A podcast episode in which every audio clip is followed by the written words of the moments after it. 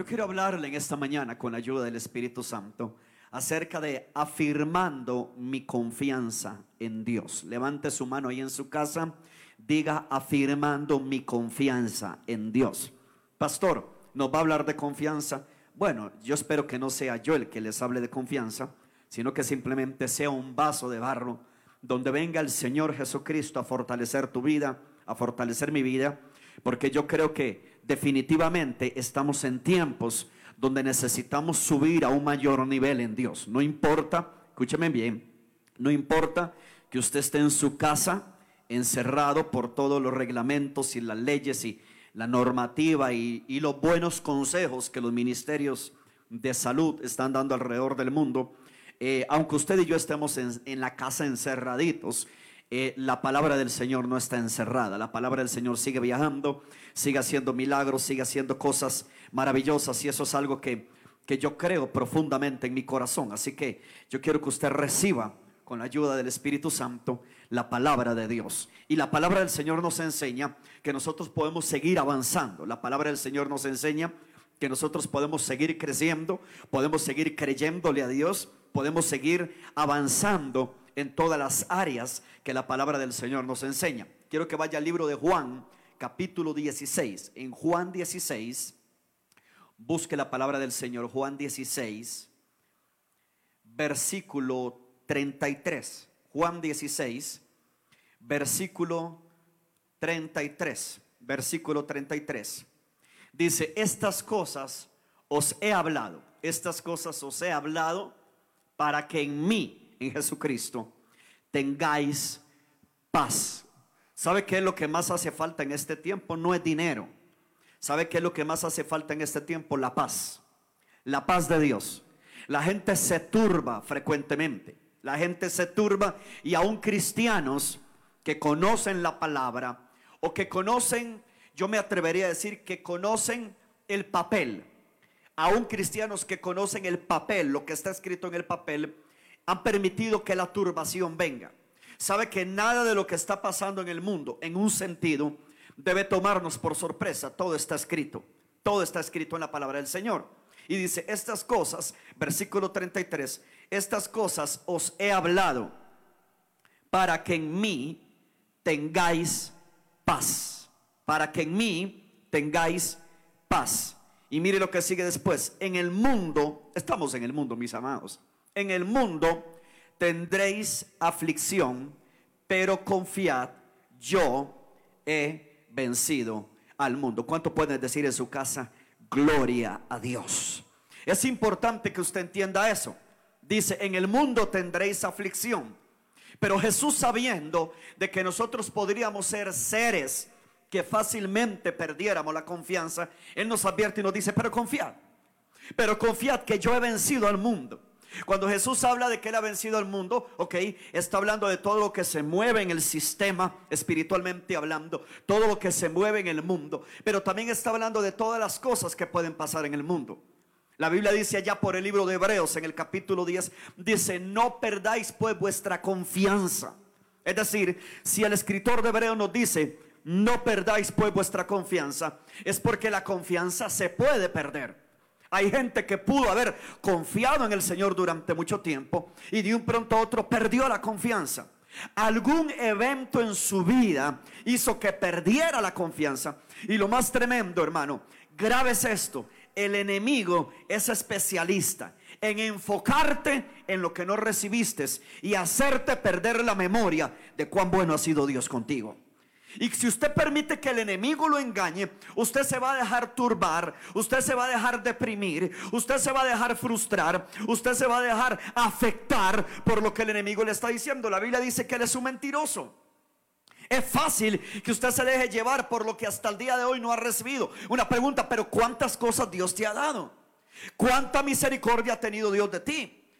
Te voy a decir algo. Lo que pasa es que tú tienes que decidir si tú le crees las mentiras al diablo o comienzas de una buena vez por todas a confiar en la palabra de Jesucristo. Y la palabra de Jesús te dice, confiad. Yo he vencido.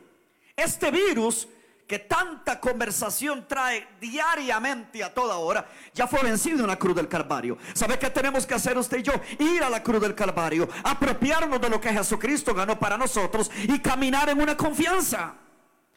Para que nosotros hayamos venido aquí esta mañana, tuvimos que confiar. Tuvimos que confiar que, que al montarnos en nuestro vehículo y llegar hasta acá, llegar bien. Después de aquí nos vamos cubiertos por la sangre. Llegamos a casa, nos limpiamos todo lo que tengamos que asear, los protocolos que tengamos en cada hogar. Y la vida sigue.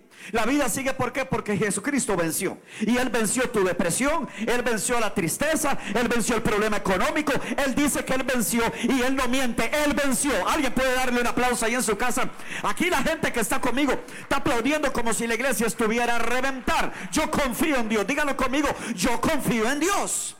Por eso el mensaje se llama afirmando mi confianza. Porque yo no estoy diciendo que tú nunca has confiado en Dios. No, mucha gente ha confiado en Dios, pero la, la confianza la pierde en el camino.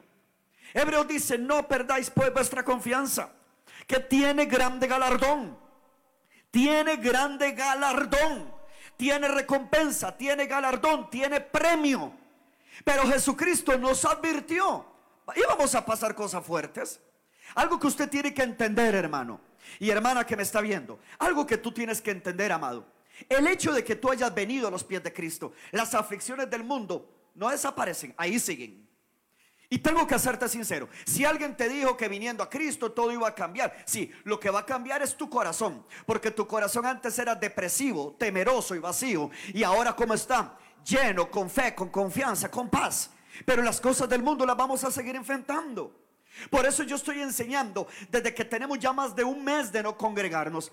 Mi mensaje gira alrededor, no de que usted superviva, que usted tenga un sentido de supervivencia. Hey, aquí estamos superviviendo, aquí estamos pasándola. No, no, no, no, no, no, no, no, no, no, no, no. Yo quiero que los mensajes que nosotros estamos predicando sean mensajes donde definitivamente te sirvan para el momento, pero te sirvan para siempre. Porque este es un virus, pero hay cosas que van a venir.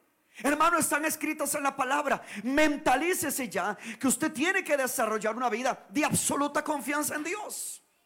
Porque las cosas van a seguir pasando. La Biblia habla de guerras, la Biblia habla de hambres, la Biblia habla de pestes, la Biblia habla de un montón de cosas que van a seguir pasando. Que yo no recuerdo haber enfrentado una situación así, es cierto. Y ha golpeado al mundo esto. Son más de 150 mil muertes, yo creo, en el mundo.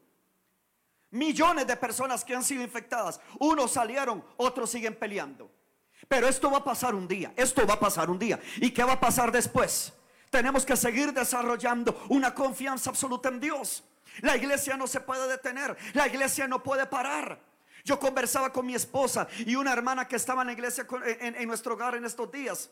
Y yo le decía, ok, las empresas siguen trabajando. Hay empresas que han ideado, sea cambiarle el turno de horario a los empleados, sea hacer teletrabajo, sea hacer lo que sea. Una pregunta, querido pueblo. El mundo sigue avanzando. El mundo, en medio de la lucha y la crisis económica, el mundo sigue trabajando, el mundo sigue avanzando. Las empresas no se detienen. ¿Por qué la iglesia se va a detener? ¿Por qué nosotros nos vamos a trincherar en una cueva simplemente sufriendo y esperando que todo pase? No, no, no. Confianza en Dios. Confianza en Dios, que Él dijo que estas cosas iban a pasar. Esto no debería sorprender al que está en la palabra, al que está en la presencia. La confianza tiene que mantenerse, mi pueblo amado. Son cosas que el Señor dijo. Y aún estando en Cristo, aún estando en la iglesia, son cosas que teníamos que enfrentar. Se tienen que enfrentar muchas veces necesidades, se tienen que enfrentar muchas veces situaciones, se tienen que enfrentar muchas cosas fuertes. Gente que tiene que pelear con cosas. Constantemente la gente a mí me escribe, pastor, ayúdeme a orar por esto, ayúdeme en esto. Y quiere que le diga algo. Ninguno me ha dicho estoy contagiado y no me lo va a decir porque yo declaro que la sangre de Cristo lo guarde. ¿A qué me refiero? ¿A qué me refiero? Hermano, que aún en medio del contagio hay otras situaciones. Y yo declaro, nadie me escribirá, estoy infectado. Nadie, la sangre lo va a proteger. Pero siguen los retos. Pastor, ayúdeme a estar orando por mi mamá, ore por mi papá, ore por mis, por mis hijos, una situación, un dinero que me falta. Hermano, en el mundo tendréis aflicción, mentalícese, en el mundo tendréis aflicción, pero confía. Confía porque Dios nos ha dado una promesa, yo he vencido. Y si Jesús ha vencido, usted puede vencer también en el nombre de Jesús. Ahora yo le voy a decir a usted una cosa, le voy a decir algo querido pueblo. Y quiero ser bien honesto y bien vertical contigo. Si usted quiere vivir una vida, ay padre, esto va a ser fuerte. Si usted quiere vivir una vida de decepciones, ponga la confianza en otra gente o en otras cosas y no en Dios. Quiere vivir deprimido, confía en la gente. En el buen sentido. Obviamente, personas que son de Dios, personas que están conectadas con Dios, personas que aman y viven para Dios, no hay ningún problema que usted tenga una leve confianza. Ya sabemos que la confianza absoluta es Cristo, pero hay gente que te genera confianza por su testimonio, por su vida en Cristo, por sus valores. Hay pastores que te generan a ti confianza. Hay siervos de Dios que te generan a ti confianza, sabiendo que tu confianza principal es Cristo. Pero si usted quiere vivir una vida de desilusión, decepción, frustración, ponga su confianza ciega en la gente y te van a fallar. Y usted ya le pasó. Ya te ha pasado una y cien veces. ¿Y a quién no le ha pasado? El que diga que no le ha pasado miente. A todos. Usted quiere una vida de decepciones, ponga su confianza. Abandónese totalmente en las promesas que la gente te hace. Por eso es que usted en esta iglesia siempre encontrará una palabra que te quiere inspirar, que te lleva a confiar y que te tira al lugar secreto a buscar de Dios. Porque nadie puede saciar tu necesidad como Dios. Nadie puede llegar para realizarte como mujer que me miras, como varón que me miras. Si tú te quieres llegar a realizar en esta vida, quita la mirada de la confianza en la gente y pon tu mirada solamente en Cristo. Por eso hay que afirmar eso es como cuando usted transfiere algo. Como cuando usted tenía eh, eh, el dinero a un lado y, ese banco te generó desconfianza y usted transfiere el dinero a otro banco. Lo mismo pasa en los asuntos de la vida. Transfiera su confianza de la gente que te ha fallado una y cien veces y póngale en Dios. Transfiera eso a Dios y diga de Dios viene mi socorro, de Dios viene mi fe, de Dios viene mi paz. Por eso Jesús dijo, que la paz que yo les doy no es una paz como la que da el mundo. Y esto nos enseña a romper los cajones. Yo en estos días meditaba y yo decía, wow, si bien es cierto a nivel mundial la situación económica puede estar complicada, se habla de desempleo, se habla de un montón de cosas. Una pregunta, iglesia, una pregunta, y tal vez esto se convierta en algo profético para ti. Una pregunta, y si Dios quiere agarrar estos días de desempleo y de situación económica para que tú emprendas algo desde tu casa y comiences algo nuevo y arranques algo nuevo. Y el Espíritu Santo comience a soplar de los cuatro vientos y la gente comience a escribirte, comience a llamarte para recibir tu producto, para recibir los bienes que tú das, para recibir tu servicio. O sea, el mundo tiene que seguir avanzando. La iglesia tiene que seguir avanzando. ¿Por qué? Porque no sabemos cuánto va a durar esto. Ay, pastor, yo estoy esperando que esto termine para, para ya volver a la normalidad. Usted está loco, perdóneme que se lo diga. Usted no puede volver a la normalidad. La vida suya y la vida misma mía no puede volver a ser la misma después de esta situación. Tiene que venir una mayor entrega, tiene que venir una mayor fuerza. Alguien me está oyendo. Tiene que venir una mayor búsqueda, tiene que venir una mayor fe, tiene que venir una mayor confianza. Hermano, y le digo algo como se lo decía a mi esposa anoche. Yo estoy deseando que abra la iglesia y cuando abra la iglesia, yo no sé ni qué voy a hacer porque quiero hacer tanto que yo creo que mejor ni le digo porque lo asusto. Yo quiero ver la gloria de Dios. ¿Cuántos quieren ver la gloria de Dios ahí en su casa? Yo quiero ver la gloria de Dios. Escriba, diga, yo quiero ver la gloria de Dios. Usted tiene que establecer una confianza absoluta. Vamos al Salmo 118 y yo espero que esta palabra te lleve a romper cajones de conformismo, te lleve a a convertirte en una persona violenta que en medio de todo no te vas a dejar amedrentar, no te vas a dejar intimidar, no te vas a dejar afectar, simple y sencillamente te vas a agarrar de la palabra y vas a confiar en Jesús. Salmo 118, versículo 1, leámoslo juntos para que seamos bendecidos. Salmo 118, versículo 1, dice, alabada Jehová, oiga eso, alabada Jehová. Ah, pastor, porque ahorita no tengo plata, alabe a Dios. Alabada a Jehová, porque Él es bueno. ¿Cómo es nuestro Dios? Bueno, diga conmigo, mi Dios es bueno. Oiga, usted va a salir bendecido este día. Porque Él es bueno.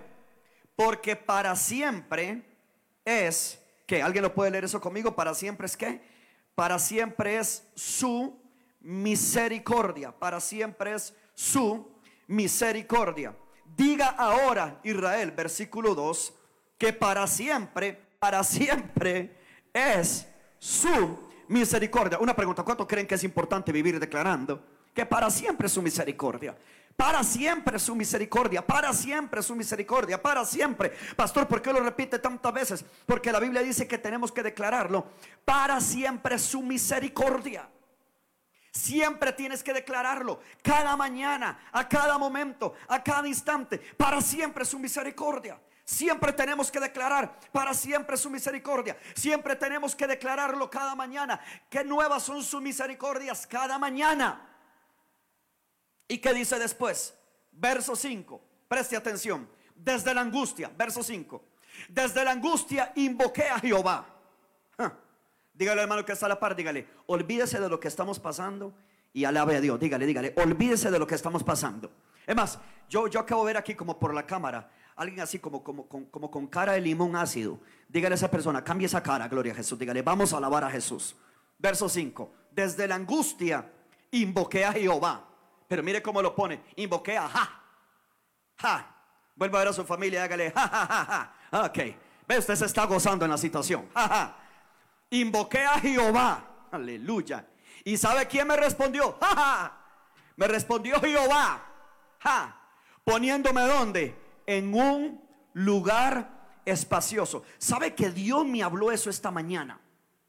poniéndome en un lugar espacioso. ¿Sabe que hermano? Jonás estaba en la angustia, oído, Jonás estaba en la angustia dentro del estómago del gran pez. Oiga, hermano, eso sí es para, para angustiarse. ¿Usted sabe cuánta gente está angustiada porque está encerrada en la casa? Hermano, Jonás estaba en el estómago de una ballena. Y usted está angustiado porque está en la casa. Agarre ese tiempo para meterse con Dios. Él estaba allí. Aleluya.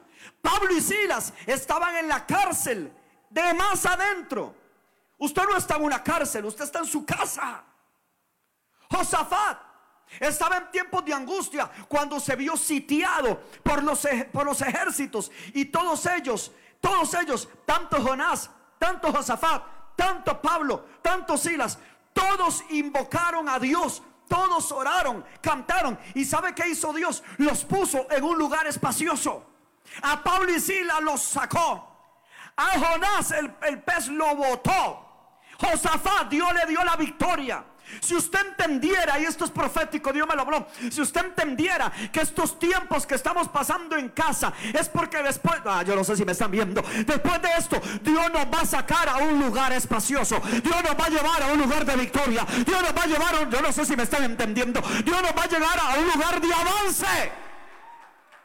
Dios nos va a llevar a un lugar de victoria. ¿Por qué? Porque ahí en la casa no estamos perdiendo el tiempo. Ahí en la casa estamos buscando de Dios. Estamos orando al Padre. Tu vida de oración debe estar creciendo. Tu vida en la palabra debe estar... Alguien me puede decir un amén bien fuerte. Y Dios me lo habló temprano. Dios me dijo, muchos van a salir a lugar espacioso. La fe suya, la fe mía se va a disparar. Vamos a salir de aquí con el yo, yo, ¿cuándo, pastor? ¿Cuándo que ya no aguanto? Quite esa palabra de su boca que ya no aguanta. Esto no sabemos si está empezando, pero la confianza, la fe, la búsqueda tiene que seguir fuerte. Aleluya. Y Dios nos va a llevar a dónde? A un lugar espacioso. Dios quiere sacarnos de la estrechez y llevarnos a un lugar de bendición y a lugares espaciosos.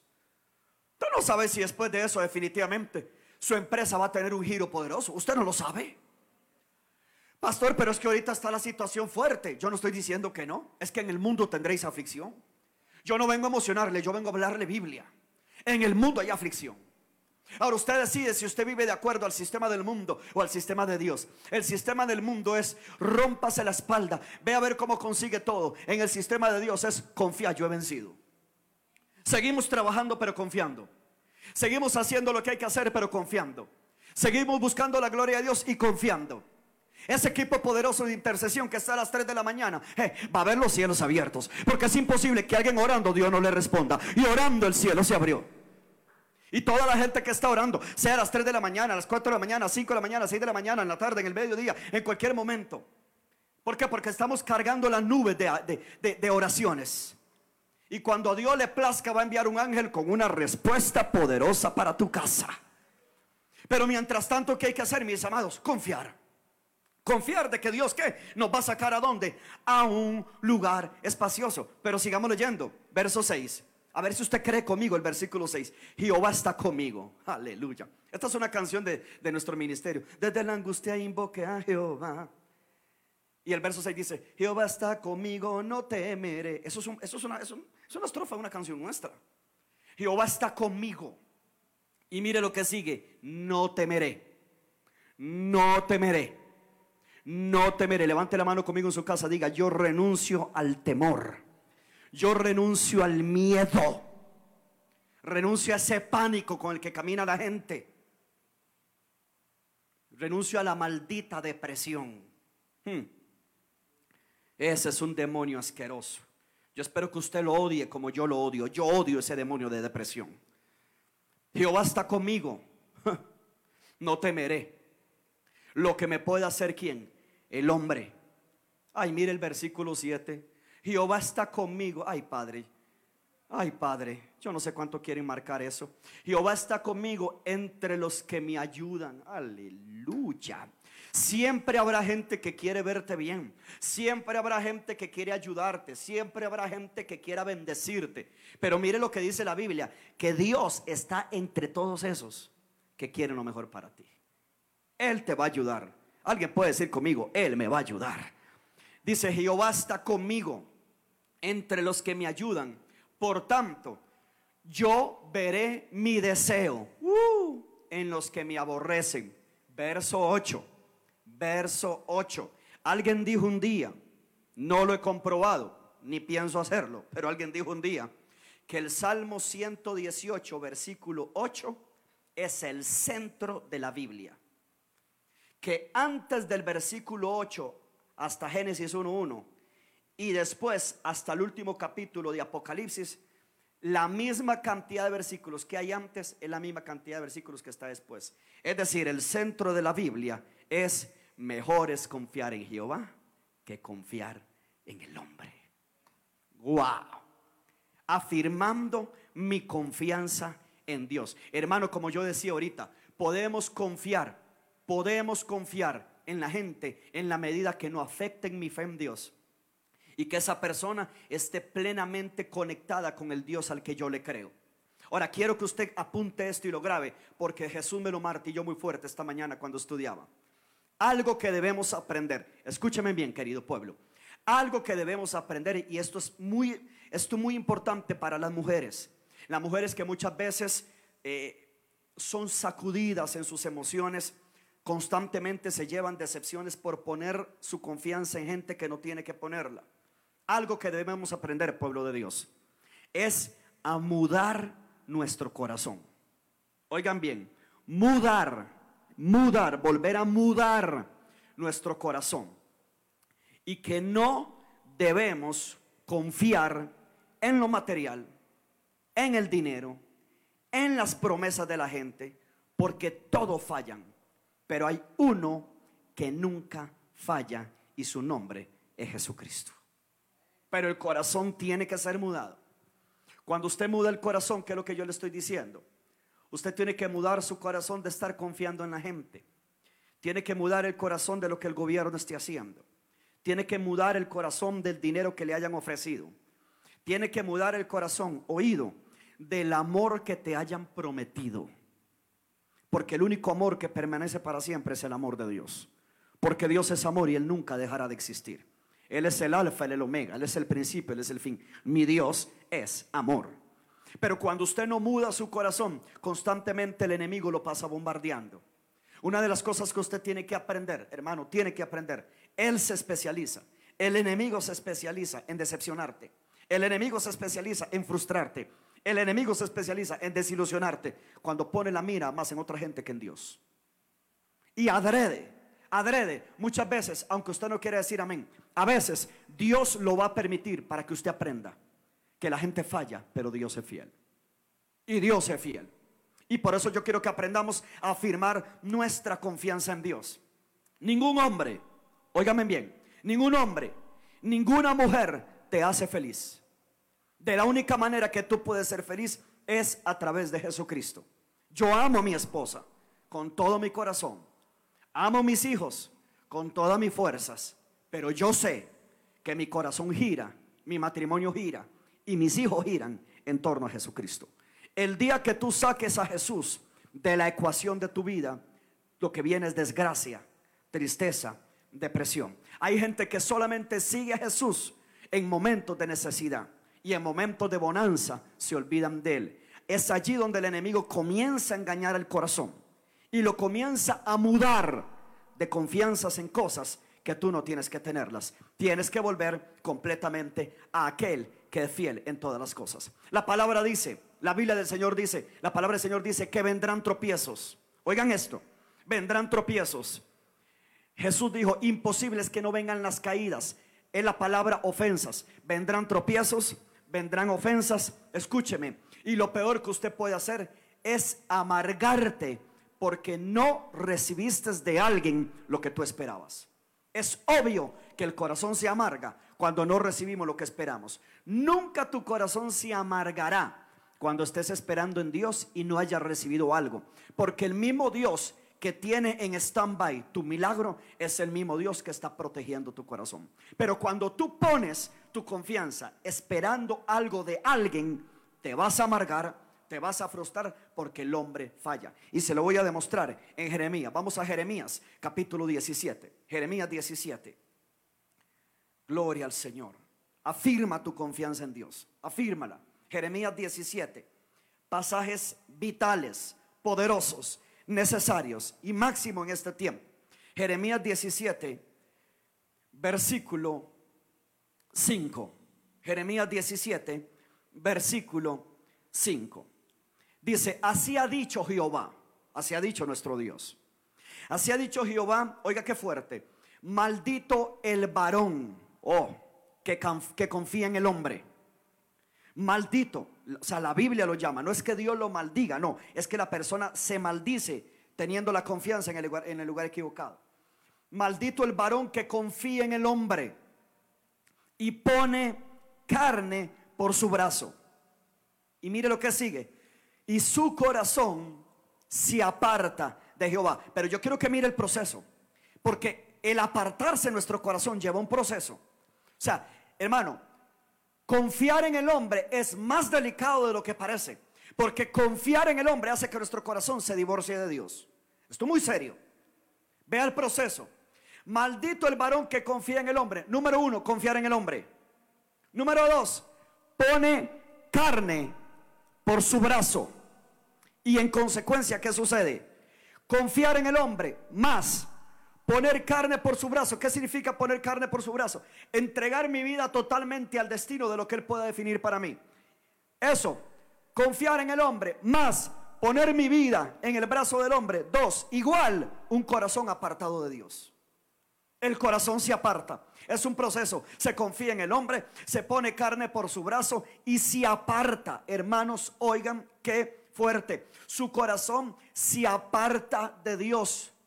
Yo le voy a decir algo, hermano, en son de broma. Pero ¿cuántas esposas todavía están esperando que lo que su esposo le prometió con palomitas de maíz en el cine le llegue? I'm sorry. Le prometió un montón de cosas, pero es que ahora lo que le toca es llevar arroz y frijoles. Y él te prometió joyas. no, hermano. Y eso pasa viceversa. ¿Usted sabe cuántos matrimonios uno ha casado? Que hicieron unos votos impresionantes delante de uno y de una gran nube de testigos y parece que los votos se los llevó el viento. No, hermano. Nuestra confianza tiene que estar absolutamente en Dios. Dios suple, Dios sana, Dios restaura, Dios liberta, Dios salva, Dios nunca falla. Alguien puede decir amén ahí en su casa. Lo que a ti la gente te promete, oído, lo que a ti la gente te promete, nunca puede sustituir lo que Dios a ti te ha prometido. Lo voy a volver a repetir. Lo que a ti la gente te promete, nunca puede sustituir lo que Dios a ti te ha prometido. Y voy a decir algo que Dios me está mostrando en este momento. Y es para una persona que está viendo ahorita. Es una mujer que lamentablemente durante un tiempo pudo servir a Dios con mucha pasión y con mucho deseo. Y se olvidó que su marido es Jesucristo y que Dios siempre le prometió suplir todas sus necesidades. Pero desde que se unió a un hombre que le ha hecho un montón de promesas, su corazón se ha apartado de Dios y su corazón está girando en torno a ese hombre.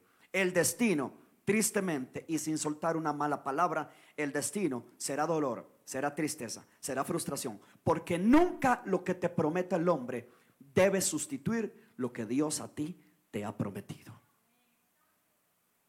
Y lo acabo de sentir muy fuerte para alguna persona. No sé quién es, pero esa persona sí lo sabe quién es. Así que, ¿qué es lo más importante? Que mi corazón esté con Dios. Mi corazón esté con Dios. Mi corazón esté con Dios. Y tener una plena confianza absoluta en Dios. Versículo 6. Esta persona que confía en el hombre, versículo 6, será como la retama en el desierto. Oiga eso. Y no verá, oiga fuerte, esto es fuerte, no verá cuando viene el bien, sino que morará en los sequedales. En el desierto se da cuenta lo que le pasa a la gente que quita su confianza en Dios. Caen en un, caen en un desierto terrible por estar confiando en otras personas. Sino que morará en los sequedales, en el desierto, en tierra despoblada y deshabitada.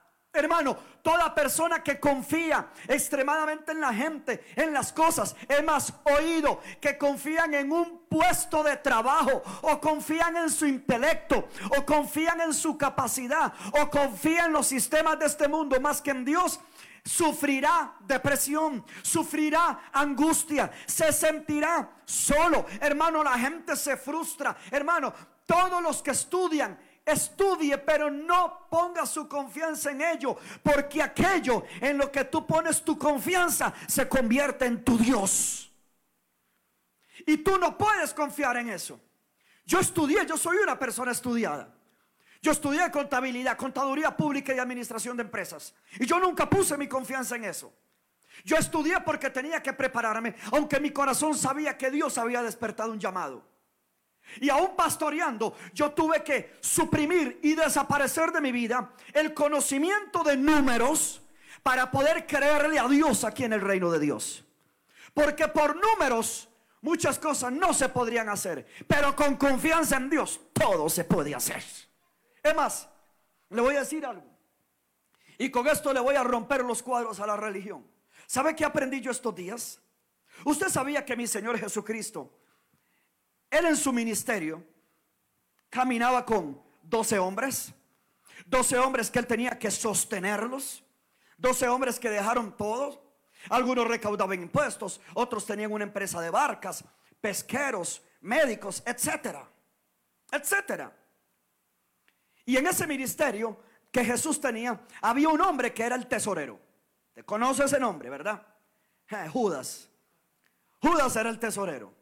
¿Usted alguna vez ha analizado que Jesús, muchos retos, esto lo aprendí yo esta semana, yo sé que quizás usted ya lo sabía. Usted sabía que yo vi esta semana que Jesús cuando andaba caminando, predicando con todo su equipo ministerial, él prácticamente casi que nunca le preguntó a Judas cuánto dinero había en la bolsa. Y había dinero, porque si hay un tesorero es porque hay dinero. Y cuando los discípulos tenían algún reto, Jesús no le preguntaba a Judas, Jesús le preguntaba a los discípulos. Yo me imagino que los discípulos decían, Señor, pero si en la bolsa hay dinero, ¿por qué nos pides a nosotros? Y muchas veces les pedía, a ver qué tú tienes. Y alguno le decía, bueno, aquí tengo unos panes y aquí tengo unos peces. Y a Pedro para pagar los impuestos le dijo, vaya donde aquel pez. ¿Y sabe qué me enseñó el Señor? El Señor me enseñó que Él le enseñó a los discípulos que aún Él teniendo economía en su ministerio, no los quiso hacer dependientes de la bolsa del dinero, sino que lo llevó a creer que Él era lo suficientemente poderoso para suplirles sin volver a ver la bolsa del dinero, sino de los medios más sobrenaturales. De la misma manera, yo quiero decirte a ti que a ti te puede venir la bendición de Dios, no dependiendo del hombre, no confiando en el hombre, no dependiendo de la bolsa, de tu pago, de tu empresa, de tu empleo, de tu puesto de trabajo, sino de un Dios que hace milagro. Le puede dar un aplauso Señor si usted le bendice lo que yo acabo de decir. Alguien puede gritar conmigo, gloria a Dios. Por eso yo no puedo, hermano, yo ni siquiera puedo poner, imagínense que nosotros estamos haciendo iglesia todos estos días. Pastor, ¿a qué se refiere usted con hacer iglesia? Pagar todo, pagar luz, pagar agua, sostener a los, a los empleados de nuestra casa que con tanto amor vienen, sostenerlos. ¿Usted cree que yo tendría el corazón de decirle, bueno, papito, bueno, mamita, tú sabes lo que el mundo está pasando y ahorita no les puedo pagar, regresen? ¿Qué? Yo no voy a hacer eso. Yo le creo a Dios junto con mi esposa y mi familia para que ellos tengan su sustento. Y yo solo creo a Dios. Yo creo a Dios para pagar todo. Yo creo a Dios para pagar los recibos. Yo no puedo poner mi mirada en la bolsa. Como Jesús no puso su mirada en la bolsa en su ministerio. Cuando usted confía en los bienes materiales, en las cosas naturales, cuando usted confía en las cosas naturales, no podrá ver a un Dios sobrenatural. Por eso es que uno tiene que aprender a creerle a Dios, tiene que aprender a confiar en Dios. Por eso es que la gente se deprime. Ahora mire la diferencia, mire la diferencia. Pero antes de ir a esa, parte, hija, si puedes ponerme la traducción viviente. La nueva traducción viviente ahí en el versículo 6. La nueva traducción viviente, versículo 6. Gloria a Dios. Versículo 6. Si lo tienen por allí. Jeremías 17:6. Ahí está. Estos que confían, oiga, estos que confían más en el hombre, en la gente, en el puesto, en el intelecto, no que yo soy muy inteligente, a mí nadie me va a despedir de la empresa. Es que yo soy la última Pepsi Cola del desierto, como decimos en Costa Rica, yo soy la tapa del perol, nadie como yo. Y se cantan así mismo, no hay nadie como yo. Ok, siga, siga, siga. Siga así. Para ese tipo de gente, ese tipo de gente, ajá. Ese tipo de gente que se cree en lo muy, muy, que se cree en la cuarta persona de la Trinidad. Ok, y son solo tres. Dice, son como los arbustos. Padre Santo, ayúdame, hijo. Dice, son como los arbustos raquíticos. Esa gente que confía, son como los arbustos raquíticos del desierto, sin esperanza para el futuro. Mire que Toda verdad es paralela. Si el que confía en sí mismo no tiene esperanza para el futuro, el que confía en Dios tiene esperanza para el futuro. Dice, sin esperanza para el futuro, vivirán en lugares desolados y en tierra despoblada y salada. Vuelva a ver al hermano en su casa y dígale, salado. Eso es un término acá en Costa Rica. O sea, mala suerte, te va a ir mal en todo. Salado. Volvemos a Valera verso 7. Hijo, si me ayudan en la música, ya vamos terminando. Versículo 7, en Reina Valera, dice, bendito el varón. Bendito el varón que confía en Jehová. Yo declaro que todo el que está viendo esta transmisión es un bendito de Dios. Bendito el varón que confía en Jehová. Mire qué hermoso, wow. Que confía en Jehová y lo reafirma, ve, lo reafirma. Y cuya confianza es Jehová.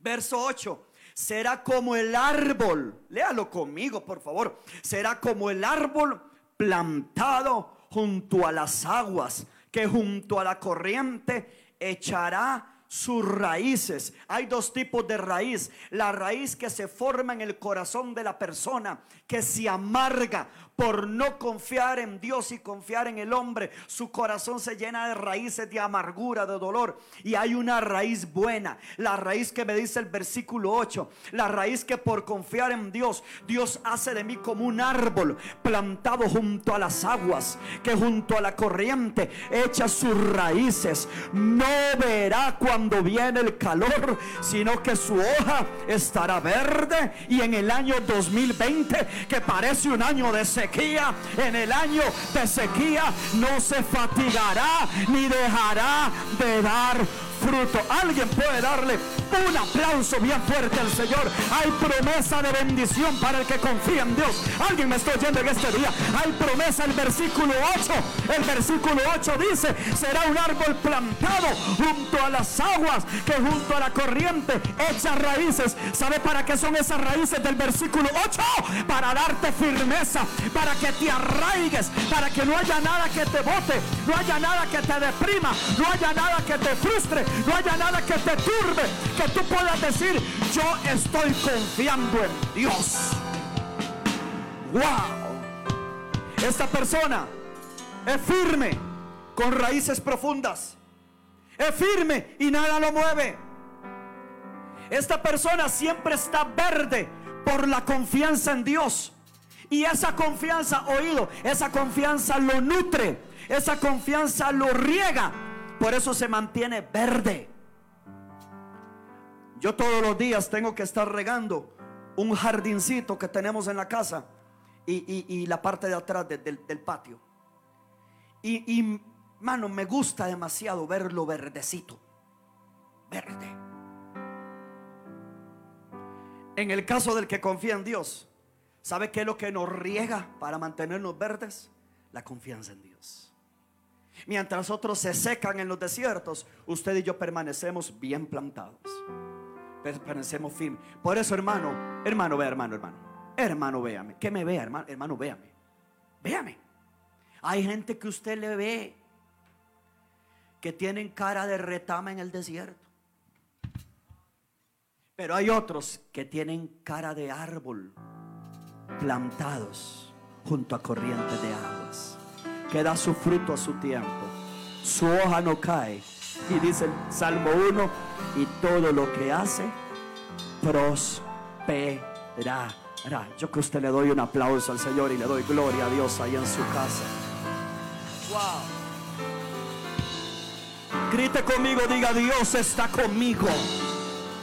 ¿Cuántas veces, hermano, podemos tener áreas secas en nuestra vida espiritual?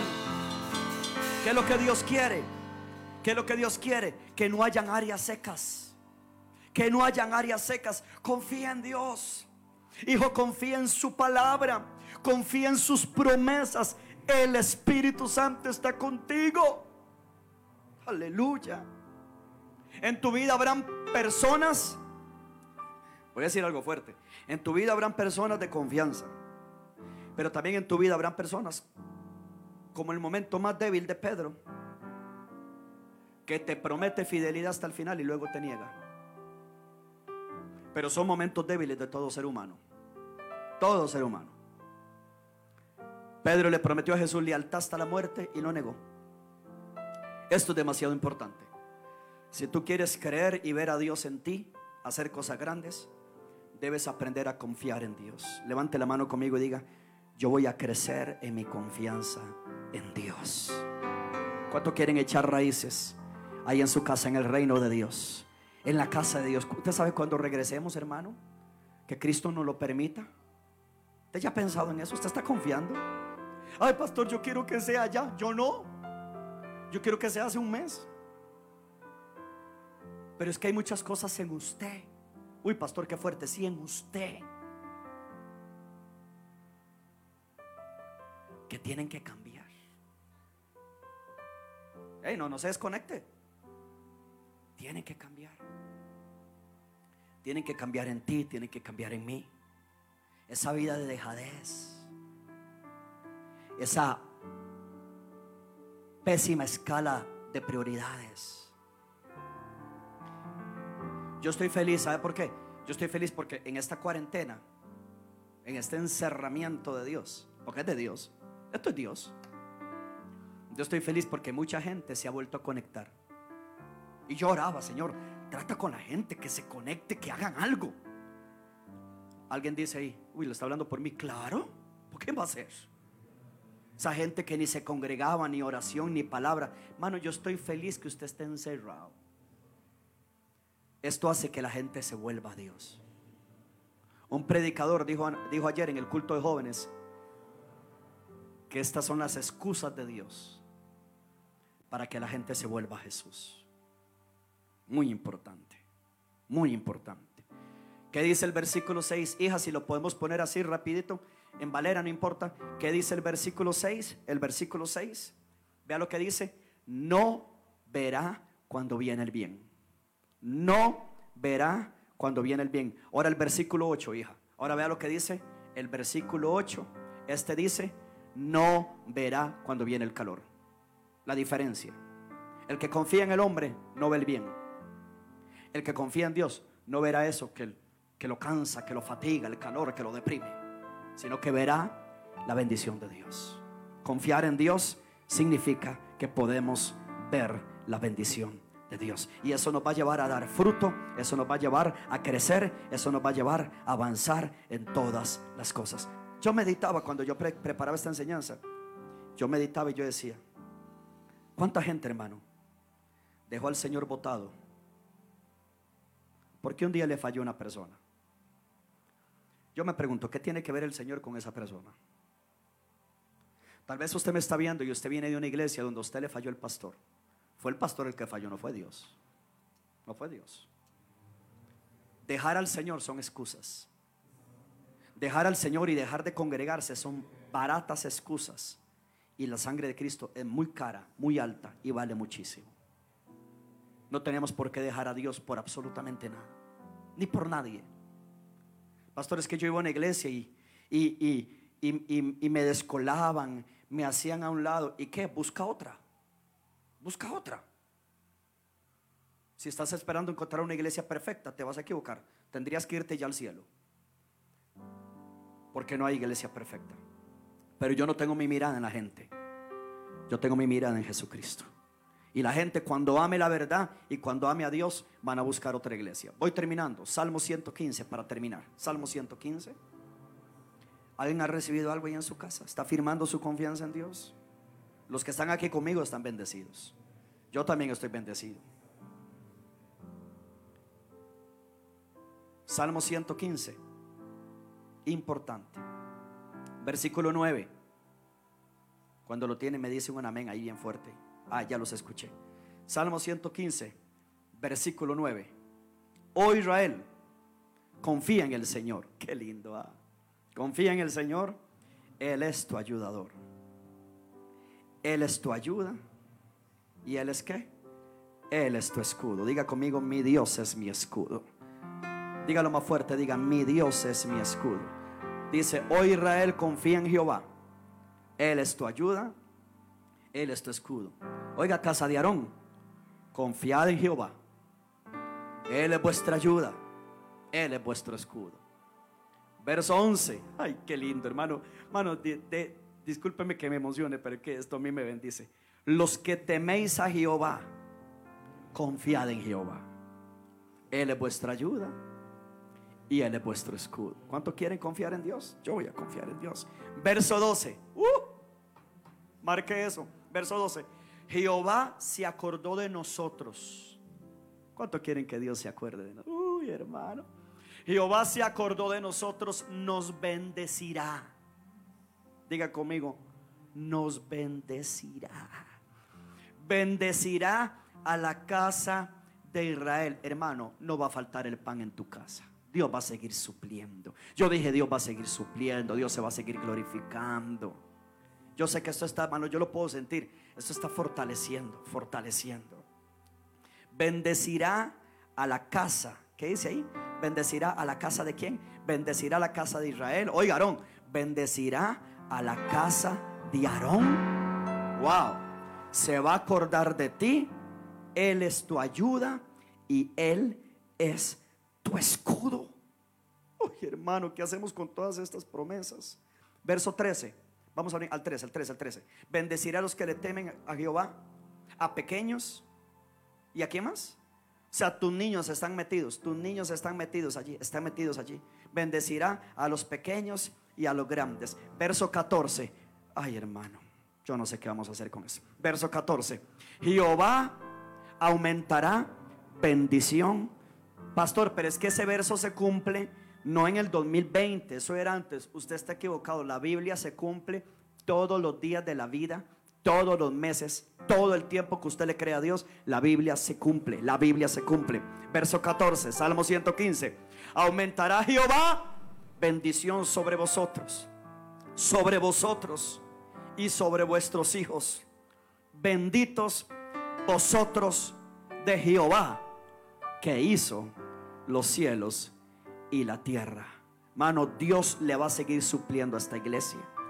Dios va a seguir supliendo para poder seguir alimentando con los diarios de comida que le estamos dando a familia. Dios lo va a seguir haciendo. Dios siempre ha suplido acá y Dios lo va a seguir haciendo. Dios te va a suplir a ti. Dios me va a suplir a mí. Dios le va a suplir al que teme a Dios. Dios le va a suplir al que ora. Dios le va a suplir al que alaba. Dios le va a suplir al que diezma y ofrenda. Puedo oír un amén ahí fuerte. Dios le va a suplir al que sirve al reino. Dios le va a suplir al que trabaja para su obra. Dios le va a suplir a tus hijos. No le faltará alimento a tus hijos porque Dios aumentará. Lo acaba de leer conmigo. Dios va a aumentar. Oiga, oiga, oiga lo que dice el versículo.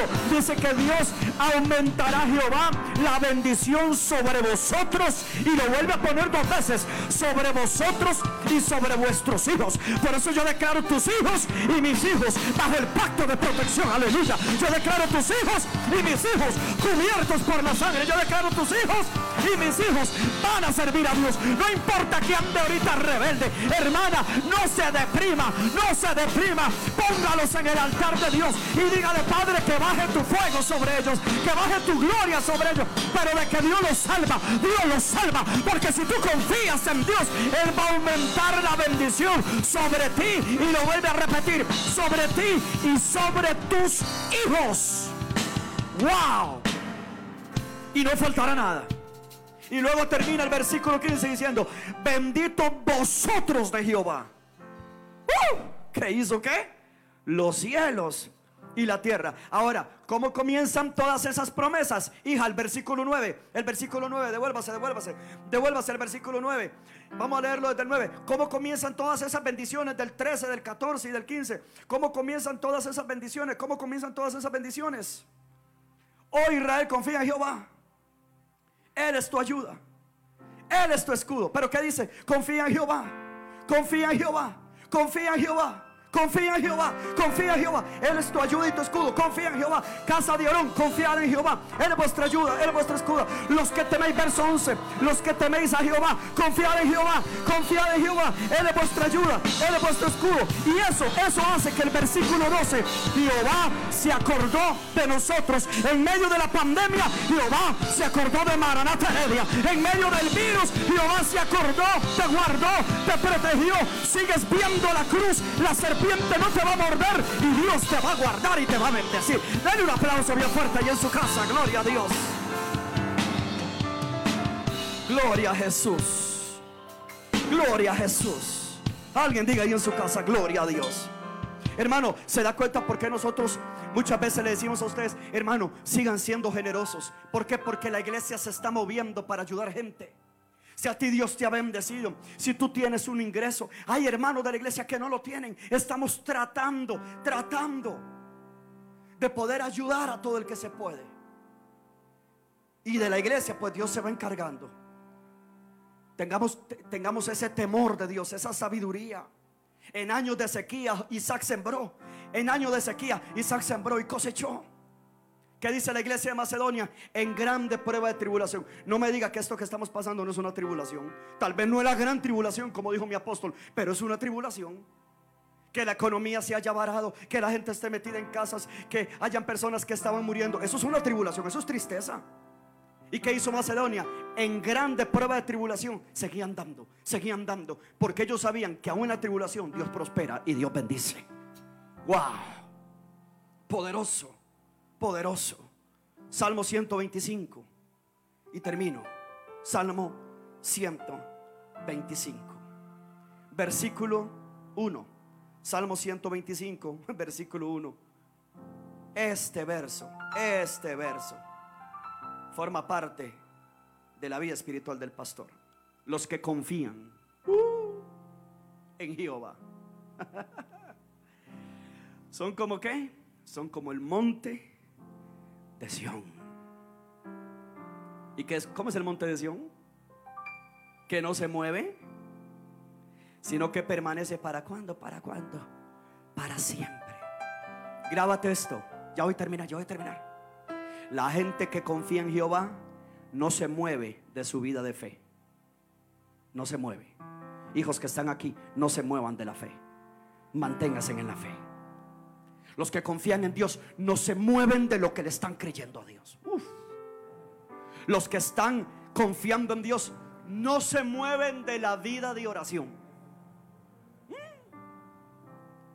Ahorita, aquí en Costa Rica son las 12 y 15. A las 3 de la mañana, estamos otra vez de pie. Y en la tarde otra vez orando. Y en la mañana orando y leyendo. Esa es la vida mía. Orar y leer. Orar y leer. Y yo estoy feliz. Así yo, estoy, estoy en vacaciones con Dios. Estoy encerradito. Creciendo, aprendiendo, confiando. Mire, aunque usted no diga los que, los que confían en Dios no se mueven de su vida de predicar. Le habla a los compañeros, aproveche estos momentos, predica a Cristo. Digan, hmm, ¿cómo está la cosa, verdad? Y la gente no quiere buscar de Dios.